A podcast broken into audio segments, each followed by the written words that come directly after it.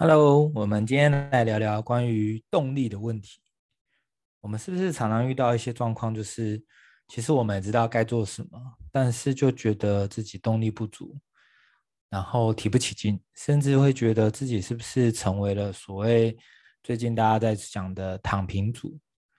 那其实这个过程中感受一定是非常的差，甚至是非常焦虑，因为当我们知道怎么做，或是该做什么。可是我们却迟迟一直没有行动的时候，其实我们有可能会落入一种叫做自我怀疑，甚至呢，我们会开始指责自己。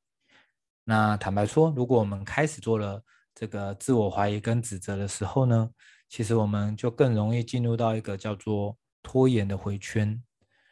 为什么这样会拖延呢？因为当你知道这件事情想做、需要做，但是你可能没有动力做的时候，你会觉得我再缓一缓，或是再等一等，或者是等我状态好再来开始，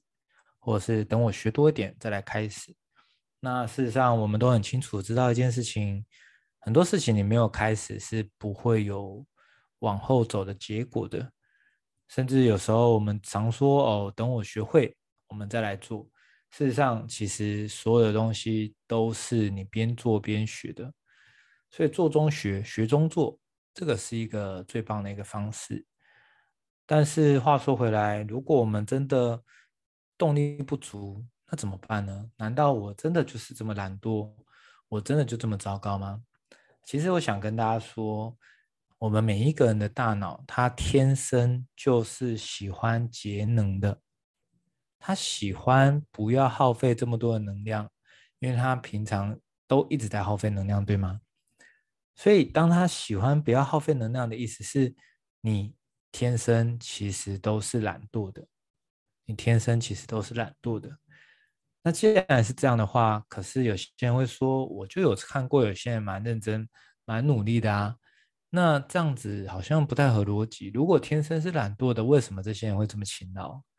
那我今天就要跟大家分享很关键的要素，这些的关键点呢，或许也是各位。你在生活当中，你可能还少了这个步骤，少了这个要素，如此而已。就要跟大家讲，事实上，其实最有能量的动力来源是来自于身份，来自于你给自己设定了什么身份，你设定了什么样的身份认同，就会有不同的力量。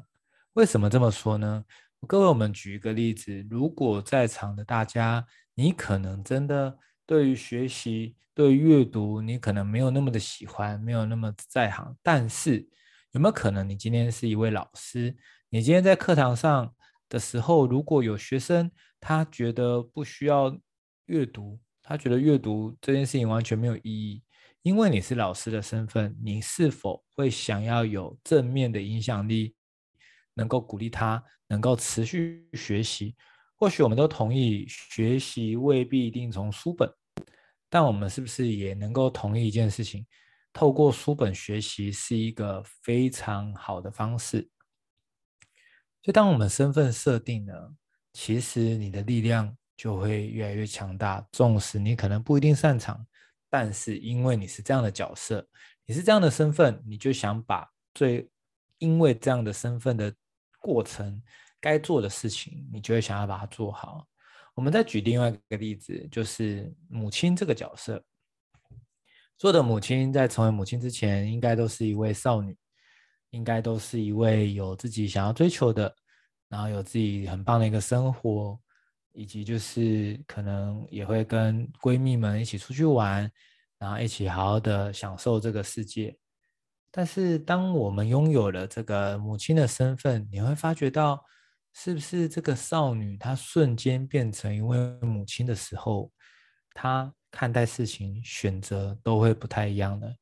以往可能就只要顾好自己就好了，自己开心就好。但是现在不一样了，因为我是母亲，所以我有一个责任。当我们有这个责任之后，请问，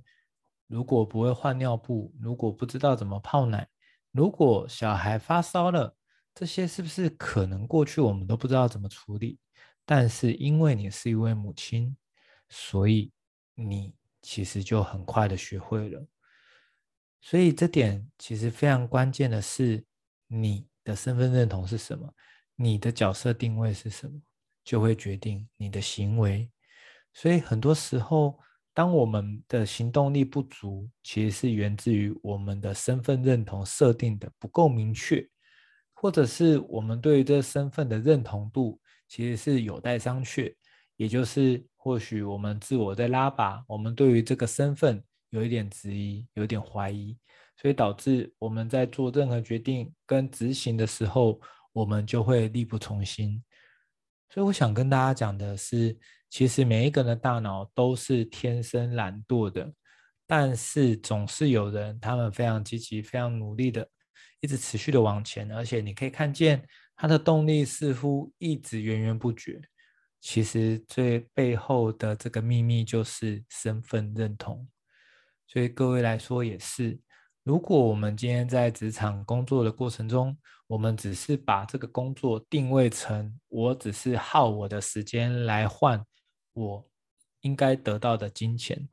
那你这样的角色定位，想当然，我们的过程跟结果就是我们一定有非常多的计较，我们一定有非常多的这个含扣。我们一定就会去计算怎么样能够是 CP 值最高的，花少一点时间，然后赚多一点的钱。如果没办法赚多一点的钱，那么我们就是想的是如何花更少的时间，然后赚一样的钱。那是不是这样看起来 CP 值是最高的？就是因为如此，我们很常在做决定，或者是在生活当中，我们很容易用大脑去思考。什么叫大脑去思考呢？就是我们很喜欢。用所谓的得失来判断是否应该做这件事情，也就是我们很在意每一件事情我做的能不能马上拿到什么结果。如果没办法马上拿到结果，我们可能就不愿意做，或者是我们就会拖延，一直把它往后摆。但是我们能不能理解一件事情，就是世界上所有有价值的事情，它都不一定马上会。带来丰厚的果实，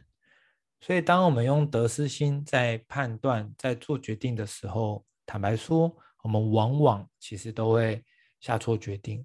而也就是因为这些的决定、这些的选择，才导致了我们成为谁，我们成为什么样的一个状态，甚至我们的生活方式。所以，如果我们可以翻转这样子的一个回圈，也就是我们先从。我们的身份设定起，当我们注定设定要成为怎么样的一个人的时候，事实上我们就会去思考：那我应该做什么可以满足这样子的一个身份认同？比如说，如果我今天设定的是我是一位健康的人，我是一个非常重视健康的人，当我们这样设定之后，请问各位？今天当眼前有一些饮食的选择，可能有一些比较 NG 的食物，跟一些比较健康的食物，当我们都可以选的时候，这时候对你来说，其实你会选择健康的食物的这个比例就会高很多。为什么？并不是因为你好可怜，你被受限，你被限制不可以吃炸的，你被限制不可以吃这些 NG 的东西，而是因为你的身份就是一个重视健康的人，因此。都可以选，你都可以吃，但是你总是选择符合你身份该有的一个状况。包括如果我们今天身为父母，我们可能过去也有不小心一些坏习惯啊，比如说可能会讲脏话，或者是有一些啊、这、闯红灯这种恶习啊。但是当你成为了父母的时候，你会希望成为孩子的榜样。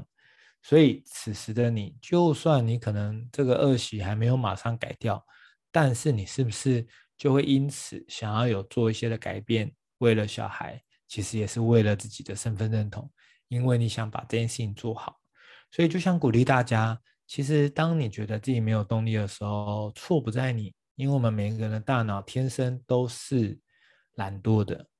但是我们要做的事情是，我们要从我们的身份认同着手。意思是你想要成为怎么样的人？或许我想要成为家庭的骄傲，或许我想要成为孩子的榜样，或许我想要成为我好好兄弟或是好闺蜜之间的这个一道一道光，或者是我想要成为我们这个团队当中的这个榜样，都有可能。当你有这样子的想法的时候，你会发觉，因为你这个身份，所以你在做任何决定跟选择，你会非常有力量，而且不用有人监督你，你自然而然你自己就会想把这件事情做好，因为你就是这样子的人。所以你就会做这样的事情，这就是身份认同带来的非常大的力量。希望今天这样子的一个分享呢，能够帮助各位从这个常常觉得自己很无力、很没有行动力这件事情，能够脱离，能够离开这样子的恶性循环。我们可以从身份认同着手。以上就是今天的分享，很开心大家听到这边，那我们就下一集再见，大家拜拜。